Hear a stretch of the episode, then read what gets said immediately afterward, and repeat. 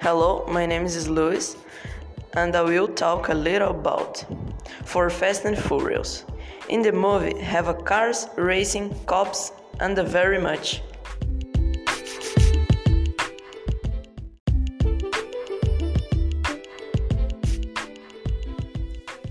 Exists Fast and Furious, and one, two three, four, five, six, seven, eight, nine.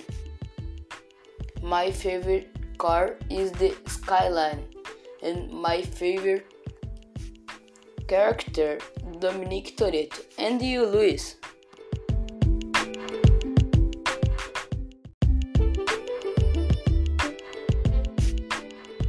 My favorite car is a Supra, and my favorite character is a Brian O'Connor. And you, Henry?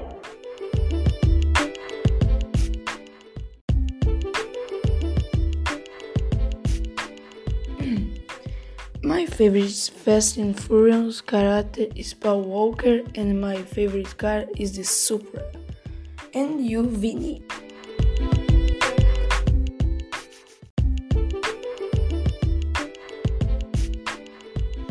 My favorite car is the Lamborghini, and my favorite character is Hobbs, who is played by actor Dwayne Johnson, better known as The Rock.